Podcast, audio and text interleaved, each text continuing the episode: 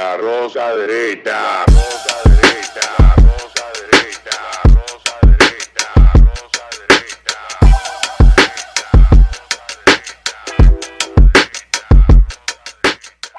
Este programa contiene tres personajes únicos y vulgares. Sus opiniones son totalmente individuales y ofensivas y debido a su contenido todos lo deben ver. Bienvenidos todos una vez más a otra entrega más de la rosca derecha con un tema súper interesante de vuelta a los cimientos de, de este podcast.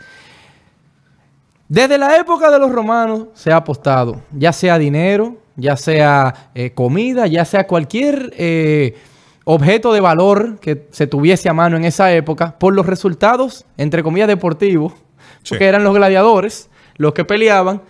Más adelante, en el 1920-19, se arregló una serie mundial, incontables peleas de boxeos, de boxeo. En fin, las apuestas deportivas, abro paréntesis, son un peligro para la integridad del deporte o deberían las grandes ligas, no las grandes ligas de béisbol, sino las ligas grandes, empezar a aceptar como, no sé si una de ellas, sino como una ramificación de sus ingresos las apuestas deportivas y darle cabida formal a los estadios, como ya hizo las grandes ligas de béisbol. ¿Qué es lo que mendo? ¿Qué dice el aliade, Ricky? Ay, ay, ay. Perdí un ticket, por eso que estoy ay, quillado. ay, ay, ay.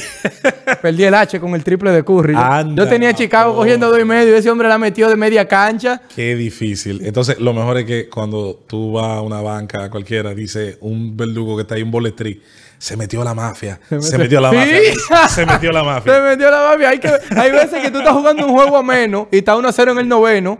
Y, y- y el equipo visitante hace 3 y el home club hace 4 y dice uno, hay que ver cuál fue el salado que lo jugó a menos. Ah.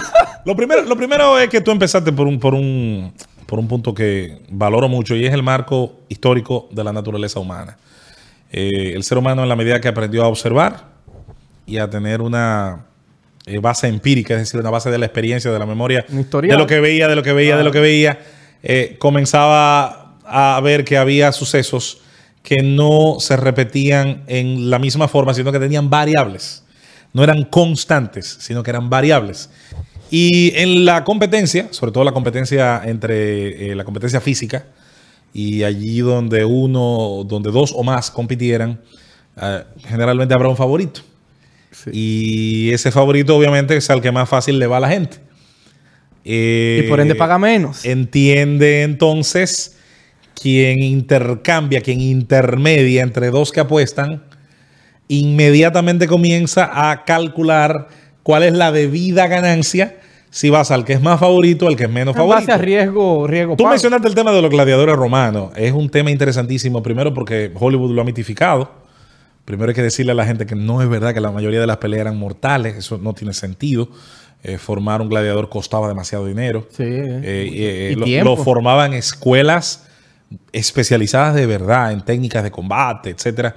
Y la inmensa mayoría de los gladiadores eran conocidos entre sí, de manera que hasta por un tema De honor. eh, de- de- no, no, yo diría que hasta de familiaridad. Familiaridad. Eh, No se la- las peleas mortales eran, las, eran menos de las que la gente cree. Otro elemento de los gladiadores, aunque no tiene que ver con el tema, pero que es muy, va a ser interesante para ti, es la demostración, señores, de que la idolatría hacia figuras deportivas es tan vieja como...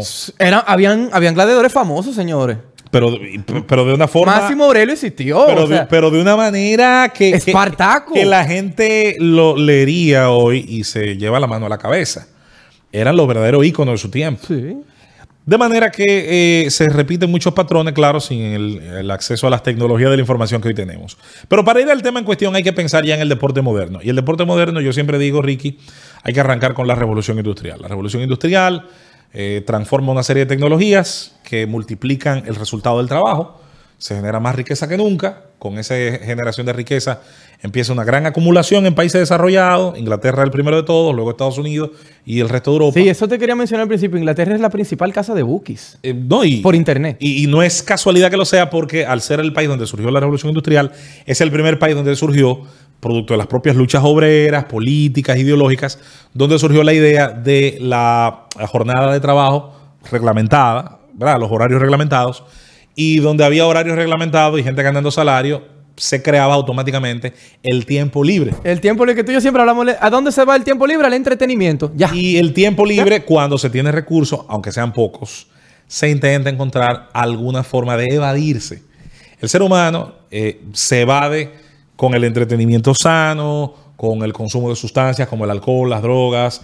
eh, a través, mucha gente lo hace de la literatura, de cosas que le gustan, que le amplifican sus horizontes espirituales. Hay quienes lo hacen de forma más mundana, a través del sexo, las drogas, como hemos dicho, etcétera la llegada de ese proceso convirtió entonces la práctica de disciplina deportiva en algo que era rural, agreste, algo que pasaba, dos tipos iban a la trompa en una esquina, lo convirtió, al igual que los circos, al igual que ciertos entretenimientos, al igual que los viajes, creó la posibilidad de que la gente decidiera trabajar duro para dentro de sus metas acudir a esos entretenimientos. Acudir. No es casualidad que como producto de este proceso tengamos en 1868, por ejemplo, las, a la Boarding Association eh, reglamentando las 11 reglas del fútbol.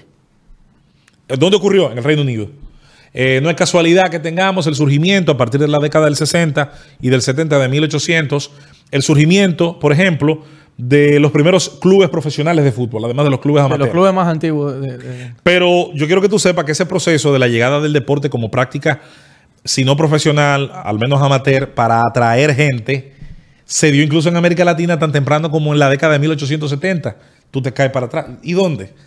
En Cuba, el béisbol cubano, el béisbol de los cuatro grandes equipos cubanos, que son los cuatro del parché, el azul, El que era el Almendares, el- el rojo, que eran los Leones de Caracas, el amarillo, que si no me equivoco era, era Cienfuegos, y, y el verde, no, no, Industrial es el sustituto ya en la revolución de Almendares, es azul el y es de La. Habana. Que yo sé por qué el azul Pero, porque el Licey. pero fuera, de, fuera de ese proceso, el proceso de la pre-revolución de 1959 antes, eran los cuatro grandes. Estaba Cienfuegos, Santiago, eh, eh, Habana y, e eh, y el Almendares, los alacranes azules del Almendares. Esa- eso, eso comenzó en 1870 y pico. Por eso había un cubano jugando béisbol profesional en Estados Unidos en 1871. Creo que se llamaba Esteban Bellán, me parece que es el nombre. Del primer, imagino que el primer latino, El primer latino en general overall. Entonces, eso te dice a ti que sociedades como esas, cada una con su distinto proceso de desarrollo, ya habían generado una sociedad capaz de consumir entretenimiento deportivo y artístico. Vamos a dejar el arte de lado, porque después surgiría el cine, llegaría el, El gramófono, teatro. el gramófono, que es una inversión de una invención de Alba Edison que permitió eternizar el sonido y que permitió, por eso el gramófono de viene Grammy, grabar. premios Grammy, el Grammy es un gramófono. Ah, de, ok. Eh, eh, de, ahí- de ahí vino Que la reproduce un de ahí vino la sonido. posibilidad de grabar. Primero era un como un tubito que después se llevó a disco y por eso comenzó ese proceso. Pero olvidémonos de eso y centrémonos en el deporte. Grammy viene de gramófono. Olvidemos, olvidemos, centrémonos en el deporte. Eh, comenzaron los grandes combates de boxeo, las grandes carreras de caballos, se hicieron los grandes hipódromos. Y como En tú mencionaste, mucho dinero de por medio. Entonces, En entretenimiento. Entonces llega la gente a querer, Entonces, entre comillas, arreglar. eh, entonces, no, pero lo primero, antes de que llegue la trampa, llega un fenómeno natural.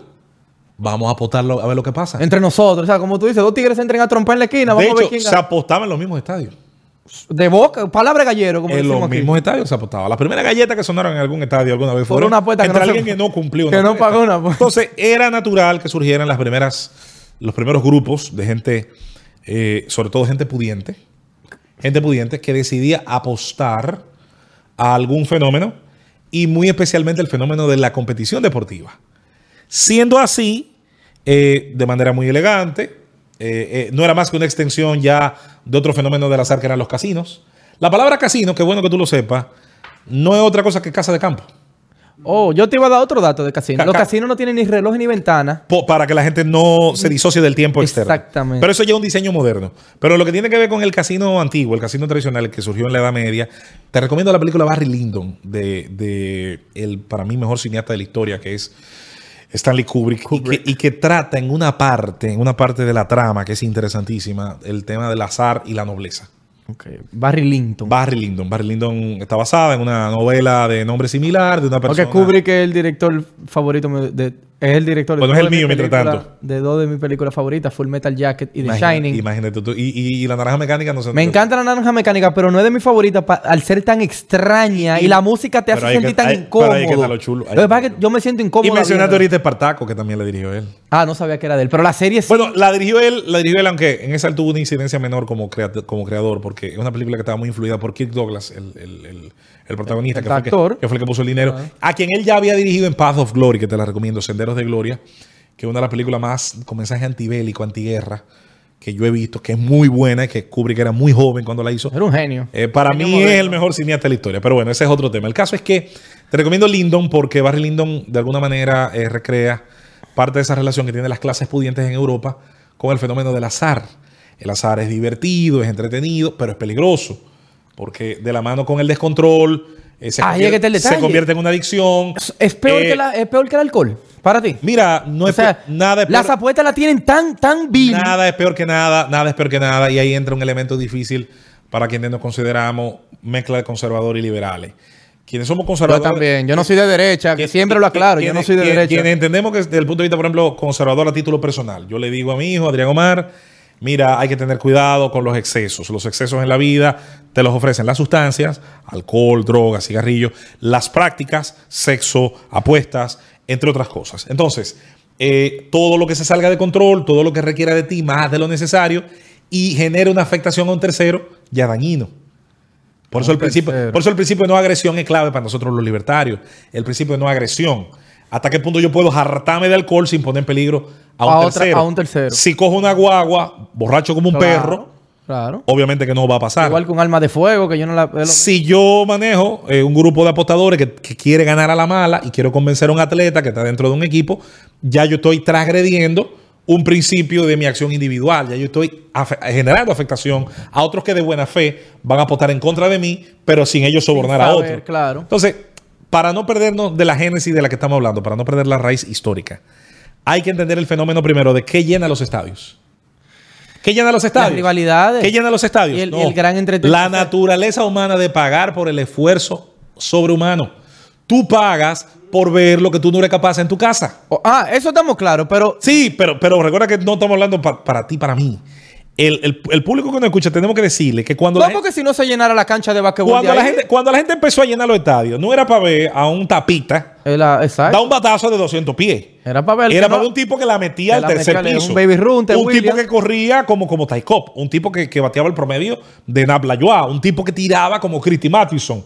La gente pagó, igual que los circos, igual que el cine, Claro. eh, por ver lo extraordinario. Y cuando el ser humano Y sigue siendo así, porque por algo Conor McGregor. Claro, Eh, tiene es un cuatro tipo extraordinario. ¿Y empezó? Una parte del recurso humano comenzó a decir, espérate, eso deja, yo tengo talento, déjame entrenarme, déjame aprender técnicas, porque yo puedo tener un gran nivel de vida, como, como, lo, como lo tuvieron, claro, guardando la distancia, los gladiadores del pasado, convertirme en un ídolo, en la admiración, en el macho alfa, etcétera, etcétera. Déjame comprar un equipo porque tengo dinero. Entonces, ¿qué, eh, qué hace el capital? El capital, el capital, el dinero, dice, ah, pero espérate, invertir en un equipo, Claro. en una franquicia, en un club, pagarle a los jugadores, hacer un estadio, es una empresa beneficiosa. a largo plazo, claro. Ah, eh, eh, claro, en el modelo franquiciado anglosajón, porque está el tema del modelo de clubes de socios, Sí. eh, que tenía Muy popular en Europa. muy popular en Europa y Sudamérica, que tenía un modelo donde el, el beneficio no generaba lucro, sino que se reinvertía en el mismo club. Y que consta, ha sido muy exitoso en algunos casos. El Fútbol Club Barcelona es un ejemplo de ello. En todo caso, lo importante aquí es establecer que tan pronto el capital que generaban todos esos bolsillos de obreros, ciudadanos, pobres, ricos de todas las clases, acudiendo en masa a ver el partido de fútbol, entonces las apuestas descubrieron un filón y comenzaron a superar a los viejos casinos, a los tradicionales casinos donde solamente iban las clases altas, como un centro que llamara la atención de la gente que quería disfrutar del fenómeno del azar o del fenómeno de la competencia. Siendo así, las casas de apuestas tenían dos problemas. La moral victoriana de la época, que en algunos países, sobre todo los más religiosos, se enfrentaba a prohibiciones totales Sí. aquellos donde la moral liberal permitía zonas de tolerancia y le permitía a ciertos grupos de la sociedad desahogar esos bajos Las instintos. Vegas, Atlantic City. Generalmente las sociedades anglosajonas tuvieron la inteligencia, hay quien diría que la doble moral, no lo sé, de, O la de permitir, como la olla, una salida del humo, un desahogo. Desahogo. No cerraban tanto la olla como para que explotara. Exacto. Las sociedades que decidieron cerrar la olla totalmente para mí son más hipócritas. Porque negaban la naturaleza humana. ¿Y qué se generaba? Un mercado negro. Y corrupción. El mercado negro, en cualquiera de sus facetas, tráfico de alcohol, de drogas, de apuestas y demás, es mucho más peligroso porque al no ser regulado directamente, ¿dónde se hace?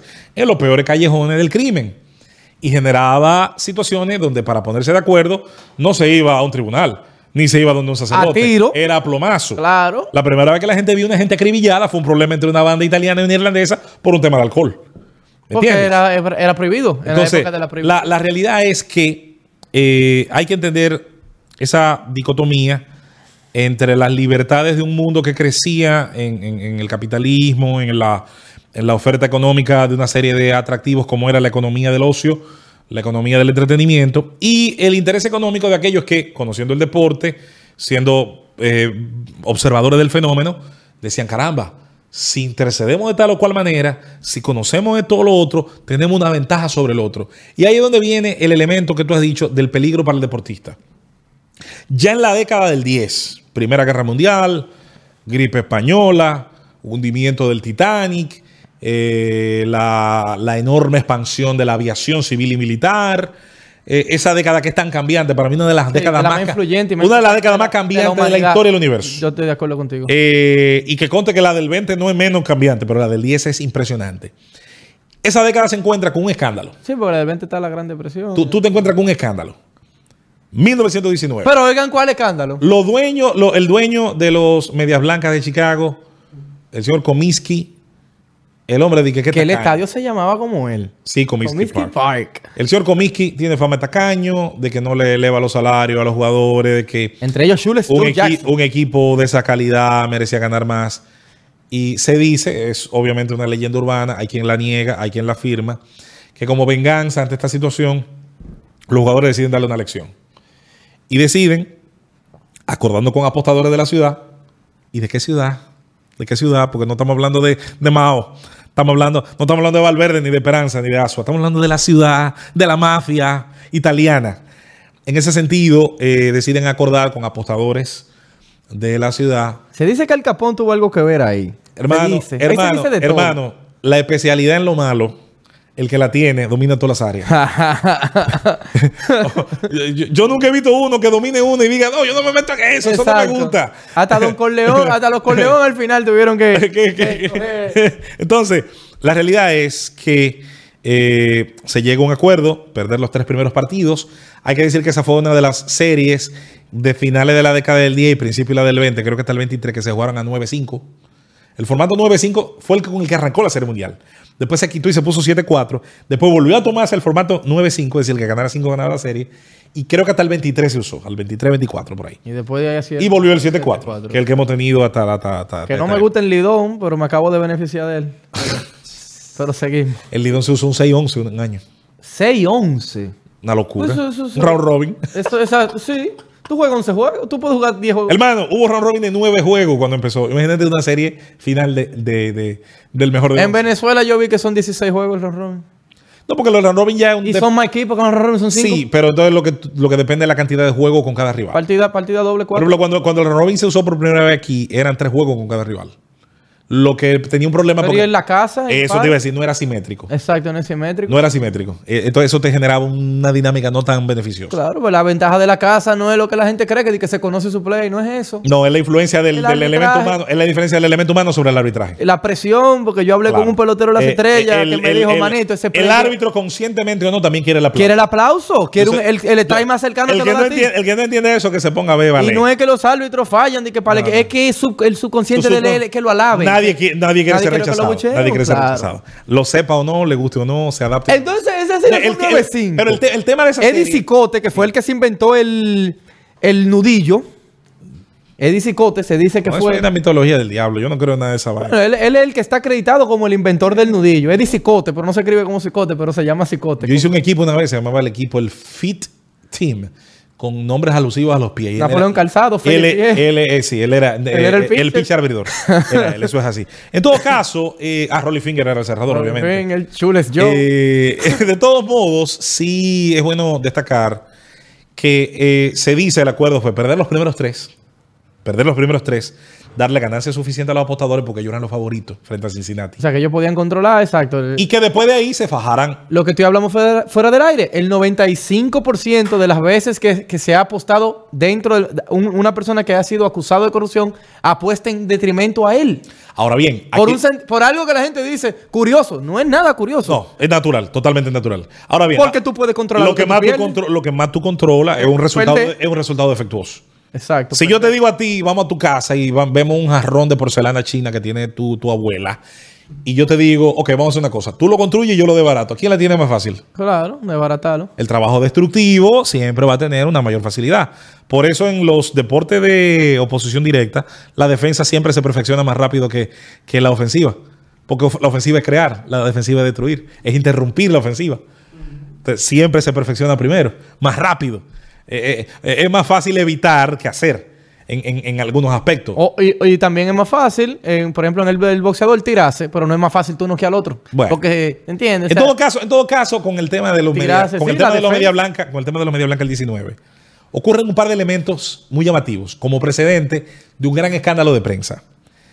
Es el hecho primero de que demuestra lo difícil del complot eh, grupal en el entendido de que la materia prima del complot grupal es dinero más discreción.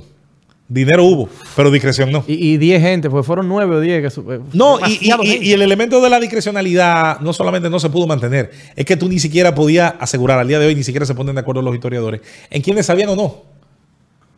El caso de Joe Jackson Peloterazo. se discute si cuando él le dijeron él lo aceptó o no, porque él batió toda la serie. Claro, y él era el líder en triple, me acuerdo. Eh, ese es el primer elemento. El segundo es la indecisión que tenía el negocio en ese momento de cómo defenderse de ese fenómeno.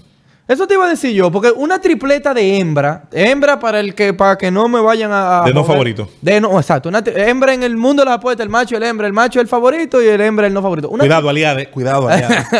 una tripleta de no favorito, eso paga todos los cuartos del mundo, viejo. Bueno, lo que ocurre es que ahí. Entonces, quiero saber cuál era los entra- bookies ahí en esa entra- época. si pero ahí entra el elemento de la matemática. Eh, ahí eso va a variar. No, y las líneas se acomodan en base a qué tanta gente está Eh, jugando. Eso es obvio, eso es obvio. De hecho, hay un eh, hay material interesantísimo que tiene Netflix sobre gente que quiso hacer trampa en los deportes. En siete deportes diferentes, son siete episodios. y hay uno que es el mejor para mí, que es el de baloncesto, el del muchacho. El árbitro Donahue. No, no, no, el de Donahue no, hermano. El de, Ah, el de colegial. El de que era armador de la universidad. Sí, la universidad colegial. Es sí. el mejor para mí porque ese te muestra a ti todo el alcance, desde la cancha hasta el individuo que es la mente maestra, que es el que maneja las cifras, El- que es el- el tipo el- educado, que es el tipo que estudiado, que es un tipo manejador de alta finanza, con el atleta eh, que lo que está buscando es comer, porque no tenía, se acostaba con hambre. Ese te muestra el, lo radical de los dos mundos. No me acuerdo el nombre del capítulo, pero es el mejor para mí. Ahora bien, eh, ¿cómo se defiende el negocio profesional que paga grandes cantidades de dinero en formar estos El negocio tipos? viene siendo los equipos, ¿verdad? La liga. Sí, sí, sí, el negocio en general. ¿Cómo se defiende la, el negocio ante el fenómeno que surge en 1919? Antes de que tú te respondas eso, yo te voy a plantear la antepregunta. A ver. ¿Qué tú harías si tú eres el negocio? Tú, eh, eh, en, en, en Yo haría, yo, haría, yo haría lo que hicieron los dueños del equipo. ¿Y qué hicieron los dueños del equipo? Que responde entonces la, la pregunta que yo hacía. Comiskey y los demás propietarios decidieron defender sus intereses de una manera que pudiera satisfacer sus necesidades, el morbo de la sociedad y que pudiera generar el mejor de los precedentes, que hasta el día de hoy no ha fallado. Lo primero es que se entendió que la autoridad de los dueños no valía por sí misma y que los presidentes de liga no eran más que empleados de los dueños. Se necesitaba un individuo, un ejecutivo, que tuviera poder sobre la liga, aunque los dueños tuvieran que cederle autoridad. Y ahí aparece, ahí aparece la figura del juez Kennesaw Mountain Landis. El juez Landis, que había sido un juez federal y que fue el juez del tribunal que juzgó a estos individuos, fue entonces reconocido por las grandes ligas como el juez comisionado El primer de comisionado. MLB con un poder que él exigió no pudiera ser vetado por ninguno de los dueños. A pesar de ser elegido por los mismos dueños. Así mismo es. Entonces, el juez Landis, que para alguna cosa hay que decir, era un tipo extraordinario, para otra era un producto de la época, racista como el solo, eh, violento, un tipo con una forma... Me imagino que machita. Eh, no, imagínate, una, una joyita. Una joyita. Ahora, tenía un criterio de, Bien justo. de lo que él entendía era la justicia, la verticalidad, la independencia de los tribunales. hay que decir que uno de los mejores elementos que tiene la sociedad estadounidense con todos sus efectos es la enorme independencia de sus poderes y el hecho de que el Poder Judicial detiene los excesos de los otros dos poderes. Un mallete de un juez detiene una decisión de un presidente de Estados Unidos si considera que violenta la constitución, si considera que violenta las normas.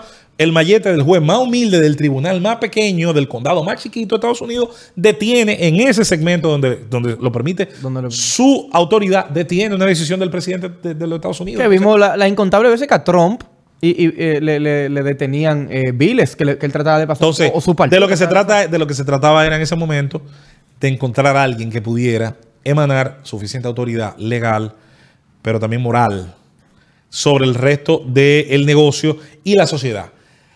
¿Qué decisión se tomó y por qué? Y mucha gente dirá que fue muy dura, pero yo la entiendo. Entenderlo no es apoyarlo, Exactamente. es apreciar su impacto en relación al costo-beneficio. ¿Qué decisión se tomó? Se decidió expulsar de por vida a los que fueran responsables desde dentro del equipo de planificar, aceptar o negociar con quienes le fueron a ofrecer el trato. Mucha gente dice que es una contradicción para quienes nos consideramos liberales, entender que ese es un castigo justo. Mira qué pasa. Porque yo considero que es lo sensato. La única virtud eh, meridianamente irrenunciable que tiene el deporte profesional Es que tú no sabes quién va a ganar. es, no, es la idea del máximo esfuerzo. El mejor y el peor deben en la cancha dar el máximo esfuerzo. El fanático del Ancona, que es un equipo chiquitico de Italia, cuando el Ancona se enfrenta a la Juve en la Copa de, de- de Italia, Italia. el fanático del Ancona sabe que tiene toda la de perder. Pero él va y paga su boleta porque él, él- él entiende que el jugador que, sus- que su boleta está pagando va a hacer el máximo esfuerzo. Y si ese equipo saca un empate, Lo ese es un día de gloria. Claro. El fanático de la Juve sabe que su equipo tiene toda la de ganar. Pero no se gana solo con el nombre. Es lo que te digo. Hay que salir a ganar. Ahora, ahora, para eso hay que dar el máximo esfuerzo. si tú supieras Sudar la camiseta. algo, Entonces, lo que te quiero decir, Ricky, es el, el tipo de la Vega que le pone la línea al juego de la Juve contra la Ancona no es un idiota. claro. Él sabe que la Juve es macho 25. Es decir, que por cada 25 que tú apuestes te gana 10. ¿Verdad? La banca no es tonta. No es estúpida. Ahora bien, fuera de los formatos numéricos que constituyen esa ecuación, en el campo de juego hay que dar el máximo esfuerzo, aunque sea para ganar 6 a 1. Y son 11 hombres contra 11 Entonces, hombres. entonces, entonces, cuando se comprueba que tú renunciaste, que tú transgrediste el único mandato sagrado, de un profesión, de un atleta. que es dar el 100% para ganar, aunque tú te condenado numéricamente a perder. Pero tú tienes que dar el 100%. Entonces, cuando eso ocurre, el castigo tiene que ser máximo. ¿Sabes por qué? Porque yo te tengo que disuadir a ti y a los demás de que no lo de hagan. que no lo vuelva a hacer. En el, el, tenis. y el precio tiene que ser el más alto posible. Para que tú no aparezcas como un sinvergüenza, como Pete Rose, negando por años lo que hiciste. Y cuando te convino, entonces sácate un libro diciendo que sí lo hiciste. Para que después que el libro se vendió, que ya no se vende un libro más, entonces sí, perdóneme. ¿Sabe qué? Te vamos a perdonar cuando tú te boca arriba, cuando tú tengas la hierba de este alto, para que no te rías de nosotros. Después que tú te así, entonces sí, te vamos a reinstalar. Y te vamos a llorar y te vamos a reconocer que tú fuiste el tipo que más hirió. Ahora, que siendo jugador y, 4.300. que siendo, que siendo jugador y dirigente, te prestaste para eso. Tú pudiendo controlar, ya no solo como jugador, sino como dirigente, que tú tienes influencia en generar condiciones que puedan facilitar tu derrota. Inclinar la balanza, aunque sea un 5%. En la pelota dominicana hubo una situación en el torneo 2006-2007. Sí, no mencioné el equipo, pero sí hubo. Hubo una situación en el torneo 2006-2007 donde se dieron cosas que llamaron la atención de ejecutivos de un equipo. Sí, porque eso es lo que te, Y ese eso es lo que te iba a decir ese- en cuanto a la liga. La liga le conviene, aunque ustedes no lo crean. La NBA que dijo, hasta árbitros se nos están eh, prestando a arreglar juego. Entonces, a nosotros nos conviene Le tener sé hacer, el- le sepa hacer, dejar hacer, dejar pasar. Liber- liberemos el fenómeno y concentrémonos en, en vigilar lo nuestro. en vigilarlo. Entonces, ¿qué hace la NBA? Ok, usted- yo le voy a dar toda la información porque si, si, yo no, si yo le doy las espaldas a las apuestas y yo veo que un millón de gente le está metiendo a Golden State para que, para que pierda, hay algo raro. Eso alguien, afecta la integridad de mi liga. alguien se va a beneficiar de un fenómeno natural porque se va a dar quiera. Mira, tú quieras o no, alguien va a decir, ¿quién gana de esos dos betas que se van a enfrentar en la jodida pecera? Claro. Alguien le va a decir, yo te apuesto este con conete. Señores, se apuestan las elecciones presidenciales, se, se, se abanquean las Todo elecciones. fenómeno, todo fenómeno que genere ese, ese- ese nivel de competencia. exacto, competitividad. Y, y sobre todo, si en algunos casos genera algún tipo de, de distancia, de equilibrio, va a generar ese fenómeno. Entonces, ahí es donde, vuelvo y repito, mis queridos amigos, apreciadísimos amigos, conservadores, muy conservadores religiosos. Hay un fenómeno que no entienden, que de hecho lo estaba hablando antes de entrar al aire sobre el tema de la droga, que es lo mismo con las apuestas. Tenemos que entender que hay cosas que quizás moralmente no son las mejores para quienes son formados dentro de cierto marco. Ahora, usted tiene un compromiso con Dios en su iglesia. Usted tiene un compromiso de su creencia que le dice, no beba, no fornique, no juegue. Sea fiel a su compromiso en el púlpito y deje a los otros que no tienen ese compromiso, Exacto. cuyo compromiso solamente con ellos mismos y con la ley, cumplir aquello que la Biblia dice. Creo que Pablo le dice a Timoteo, todo me es lícito, o sea, todo me es permitido, pero no todo me es provechoso. Yo no tengo el compromiso que tiene un amigo mío que es pastor. De dar el diezmo. No, de, por ejemplo, no Ah, beber no- alcohol. de no beber alcohol. Yo tengo la, para mí es lícito, pero para mí no me es provechoso emborracharme. Yo no puedo, yo no puedo sacar provecho de mi trabajo, yo no, yo no puedo dar el rendimiento que intento dar en mi jornada diaria, ni el ejemplo que quisiera Claro, darle a porque te pagan por hablar y si tú estás borracho tú no puedes... ni, ni- ni el comportamiento que yo tengo le debo a la sociedad, ni a mis padres, si yo ando con un humo, hermano, o con un tufo. Entonces, de la misma manera pasa con otros elementos. Entonces, el tema de las apuestas, hay gente que simplemente te lo resuelve todo con un prohíbanlo. Y eso, eso, eso es, Ah. Eso es además de una solución muy, muy simplista, muy simplista, rosa la estupidez en el entendido de que hay una enorme cantidad de seres humanos que siempre van a estar di- dispuestos a hacerlo de acuerdo a las reglas o no. Y olvídate de lo moral, la cantidad de impuestos que paga la banca, viejo. puedo- el dinero que no mueven, puedo- no- señores. No, no puedo olvidarme de eso, Ricky, porque es un todo. Lo- porque lo que pasa es que hay, que hay que hacerle entender a una parte de la gente que cuando nos, cuando nos vea va a llegar a una conclusión. Ahí están estos. Estos dos apostadores. ahí están estos- No, no, no. Señores, Para empezar, yo no puedo apostar. Yo nunca he entrado a una banca de apuestas. Para empezar por ahí. Bueno, yo lo que le digo a la gente es que todo aquello que usted pueda hacer con control y que le entretenga, usted puede hacerlo. Ahora, no apueste los cuartos. Que usted del- no tiene. No apueste los cuartos del tanque de gas, de la comida de sus hijos. Claro. Porque es una afectación a terceros y eso es inmoral. No apueste los cuartos del alquiler de la casa. Porque usted no tiene garantía de que lo va a recuperar. No apueste el pagaré del carro que te permite todos los días moverte a trabajar. No apueste los cuartos del cuatrimestre de la universidad de la niña. No apueste lo de la medicina de la vieja. Eh, la realidad es que el entretenimiento, si lo vemos como parte de un entretenimiento de adultos, tiene que salir del excedente, del mismo excedente que sale el ahorro. Usted gana tanto, usted gasta tanto. Si esa relación entre lo que usted gana y lo que gasta genera una diferencia, margen, donde usted va al cine, se toma una cerveza, una copa de vino y quiere un día jugar una seteta, incluyendo a los Yankees, que es el equipo que a usted le gusta, hágalo ahora. La, la- la- la realidad es que hay una cultura del exceso y es donde está el problema. Eh, el exceso en el consumo de cualquier cosa va a generar problemas. Fíjense que hablé del consumo. Pero hasta, hasta el exceso de agua te mata. O sea, todo. Te diluye los minerales en la sangre y te da un un choque, una jodienda. Entonces, la realidad es que hay que comprender, Ricky, lo que las ligas deportivas están haciendo. Cuando usted comenzó a ver casas de apuestas, B-Win, En eh, eh, camiseta de, de equipos profesionales hubo, grandes. hubo gente que se quería tirar del puente. No. Es que el deporte está reconociendo una industria que se estaba surtiendo de ellos sin ellos Sin participar. ellos participar. Entonces, Al contra- a- a- entonces, a- entonces, pero peor aún, a cotilla Claro. de ellos, porque Entonces- le compraban los jugadores, le compraban los árbitros. Entonces, ñames, mejor aceptemos esos millones de ellos. Exactamente. Paguemos, paguémosle cada vez mejor a los actores que participan en todo. Para el- que no necesiten corromperse. Gracias. Es increíble, yo no sé cómo lo ven. hoy. ¿Sabes ¿Sabes lo que pasa? No, que me- eh, Alberto, yo fui al ritmo hoy, temprano. yo, yo, yo estoy sharp. La Lidón, por ejemplo. Que tú no tú ves que la banca de apuestas patrocinan, pero van dos bancas que se me acercan y cuando voy, se lo planteo a la directiva, me dicen que no, no podemos tener una banca en el estadio donde hay niños. Pero beben romo en el play, quita el romo en el play para que tú veas quién va ahí. Beben cerveza, digo, la cerveza Y, no y tiene yo pregunto, alcohol, y yo me pero- pre- y yo me pregunto si esas, esos amigos que, que apreciamos. Tú lo que no puedes dejar que un niño te tire Bueno, un ticket pero, en el estadio. pero yo pregunto, ¿alguna vez ellos fueron con sus hijos a un hotel donde hay casino?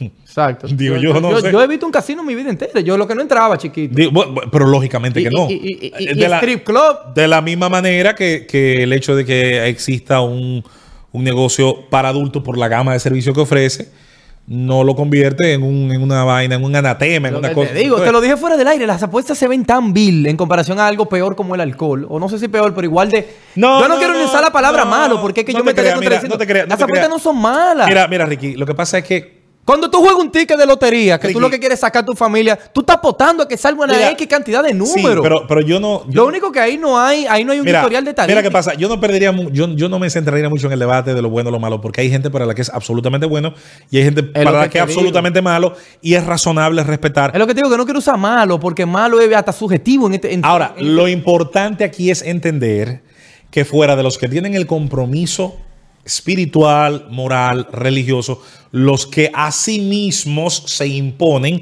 y es su derecho y es una virtud que yo respeto, los que se imponen esa cadena, fuera de ellos, el resto tiene la libertad que la ley le permite. Claro. De hecho, hasta un feligré, si un día se descarrila y lo hace, no va a ir preso.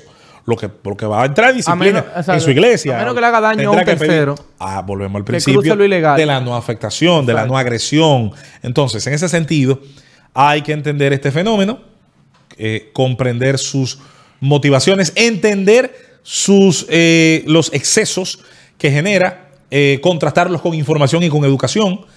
Hay un problema con el tema de la ludopatía. Las sociedades quieren reaccionar al problema cuando ya está creado sin educar a la gente Como tú dices, con, prohíbanlo. para que no cree patrones. Por ejemplo, yo te voy a dar un dato. Mientras una sociedad más dinero gana, mientras más elevado el índice per cápita de una sociedad, más apuesta. Porque nadie y, más, apuesta. y más tira dinero. Porque nadie no apuesta, nadie apuesta a lo que no tiene. Esa idea que la gente tiene de que los dominicanos de que, que juegan hasta la pica de ojo. eh, mire, compare lo que los dominicanos invierten en apuestas con lo que invierten los belgas y usted se cae para atrás. Las sociedades más desarrolladas, donde hay más dinero, los Eso hasta mejor hasta el nivel de la liga, porque el jugador dice: Viejo, Yo no viejo. puedo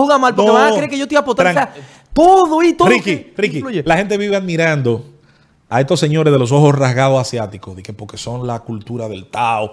No hay sitio que se apueste más del mundo Que que, los chinos- Asia. los chi- exacto. En Macao se mueve, creo que 8 o 9 veces el volumen de apuestas que en Las Vegas. Señores, la UFC ahora, cuando presenta un peleador en una pelea por el título, lo que te está poniendo es la línea. Ni, te pone cuánto pesa al principio. Después de ahí te pone si es el underdog Entonces, o no. te- la quiero- UFC te da un lo- lo que te la quiero- UFC oficialmente te da un tri- una Lo que, te tripleta quiero a decir, toda la lo, que te quiero cartelera. decir, lo que te quiero decir es que hay que sacarle a la gente de la mente la idea de que el fenómeno de las apuestas es un fenómeno de, de países atrasados, estancados, embuste.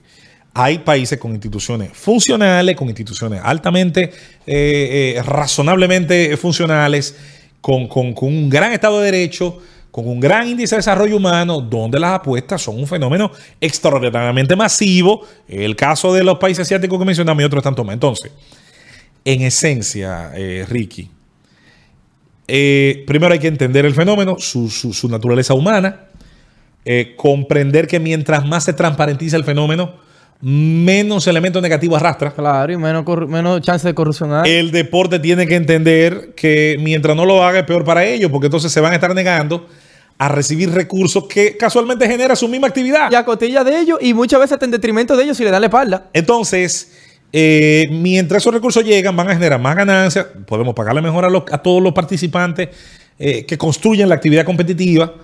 Y señores, en la época de la transparencia cada vez va a ser más fácil saber quién cayó o no, o quién se atrevió o no a cruzar ese umbral. El famoso Moji Gate, creo que fue el de Italia, cuando la, la la Juve. Juventus la mandaron a la B. La Juve, el Milan tuvo el en eso. Milan también. le quitaron los puntos y le quitaron, 12 le puntos. quitaron un escudeto.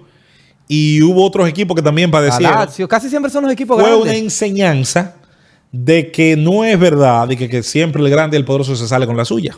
No, y que si tú te Hubo que irse a la vez. grandes porque son los que pagan más su derrota. Eh, la cosa. Por lo que estábamos hablando, tú, tú pierdes más fácil. Tú permites un gol más fácil que lo que tú metes. Exacto. ¿Entiendes? Tú, sí, como tú dices, la defensa. Entonces, la realidad es que eh, es un fenómeno que cualquier intento de suprimirlo es una pérdida de tiempo. Eh, es muchísimo mejor que se haga dentro de los cánones y regulaciones que la ley impone, que se paguen los impuestos que se deben. Claro.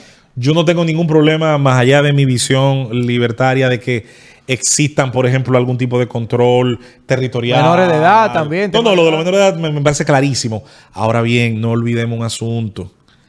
Eh, los excesos, y te decía ahorita lo de la educación. Una sociedad mejor formada, por ejemplo, en matemática, at- atención a la gente del 4%, Entiende las líneas. com- no comprende la La proporcionalidad. pro- y la probabilidad. Y la- el conocimiento de pro- proporción, probabilidad y posibilidad Exacto. te permite no ser idiota, pero no solo no ser idiota para, no, para apostar o ser ludópata, es para no invertir en mantequilla también. Te permite no ser Exacto. estúpido para no invertir en telefree. Te permite entender un esquema Ponzi. Te permite entender que ningún negocio que te ofrezca 2, 3, 4% de ganancia diaria, Diaria. tiene sentido. No, Eh, ni, ni ninguno de toda esa pendejada de, de las redes, de Goarby, de, de toda esa pendejada. Entonces, la realidad es que le queremos a veces echar la culpa a las apuestas. Ya los ídolos como Drake. Drake tira un millón de dólares De- como que de- Y la le- gente le- está diciendo, miren eso, en vez de quitar el hambre. O sea, El hambre no la va a quitar con un millón como quiera. Además son su cuarto. y, y, y, y, y- Súbeme ese corte, y por favor. y por otra parte, son su cuarto, José Luis. y por otra, Que él sudó. Y- o que él habló. Que él, que él habló. Porque él no va a sudar. él- que él, que él, que se que él habló. Que se lo ganó. Que se lo ganó. Entonces, eh, eh, también hay que decir que ganándose ese millón, él le generó a otros bastante ganancia. Hay todo un equipo alrededor de producción, de, de- de- de bailarines, de productores, de inversionistas, de, de, de, de disquera. O sea, eh, para él llegar a ese millón hubo que generarse ocho en el camino. Y, y hubo gente, y hubo gente que tuvo que perder su dinero porque cuando usted le gana a la banca, la banca le paga a usted, pero no del dinero de ella, muchas veces del dinero de otro. Pero obviamente, entonces... la banca pierde y se, y se cura, como Pierde y dicen. se ríe. Yo lo que sí quisiera, si sirve de algo, es que entendamos primero la naturaleza del fenómeno, la propia historia que tiene, y que veamos en las sociedades que nosotros hablamos todos los días, nos llenamos la boca de decir que son sociedades avanzadas. Pues mire, ellas tienen casas de apuestas, son reconocidas, participan, pagan impuestos, aparecen en la camiseta de equipos profesionales y son sociedades que se pueden preciar de tener muchísimo más controles, de que, de que cosas, eh, de esas esas cosas no ocurran, de que hay un control, de que existen eh, las capacidades de prever si se está produciendo un fraude, lo que sea. Y, defini- y definitivamente hay cosas, señores, que no son agradables con las que hay que convivir. Yo no me canso de decir eso. Yo estoy harto de que la gente le vende utopías a los demás. No existen sociedades sin problemas. Existen los problemas de la abundancia, que yo los prefiero, y existen los problemas de la escasez. A mí dame los problemas de Nueva Zelanda, a mí dame los problemas de Singapur, y yo eh, amablemente te dejo los problemas de Burundi para ti. Y- Claro. Y, y estamos en paz. Entonces, antes de terminar, súper interesante el episodio, pero una última pregunta. ¿Jordan apostaba, sí o no?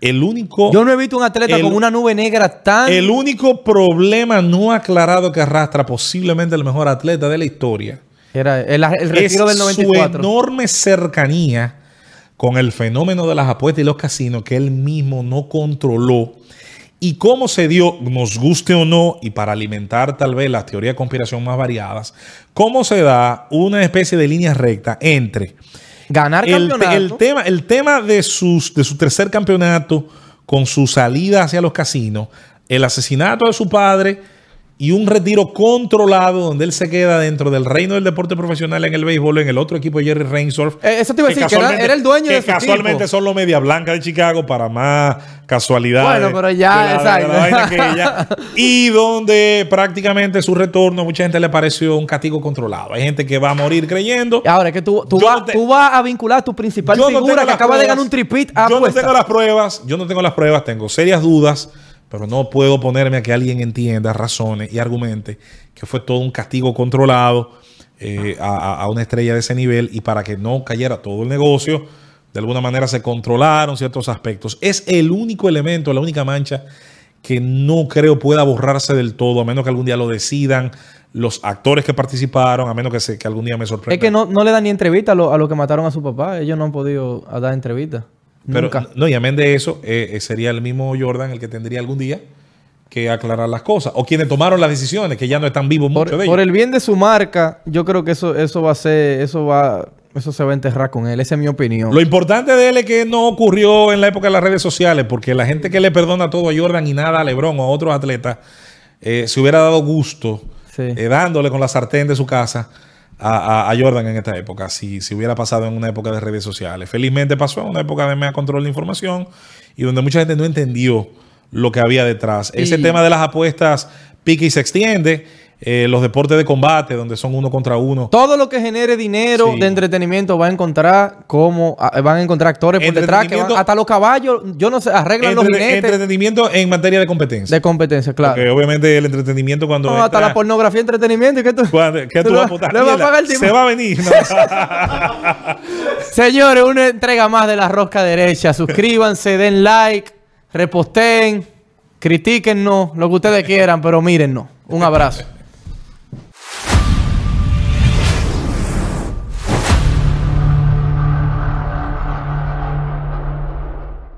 La rosa derecha.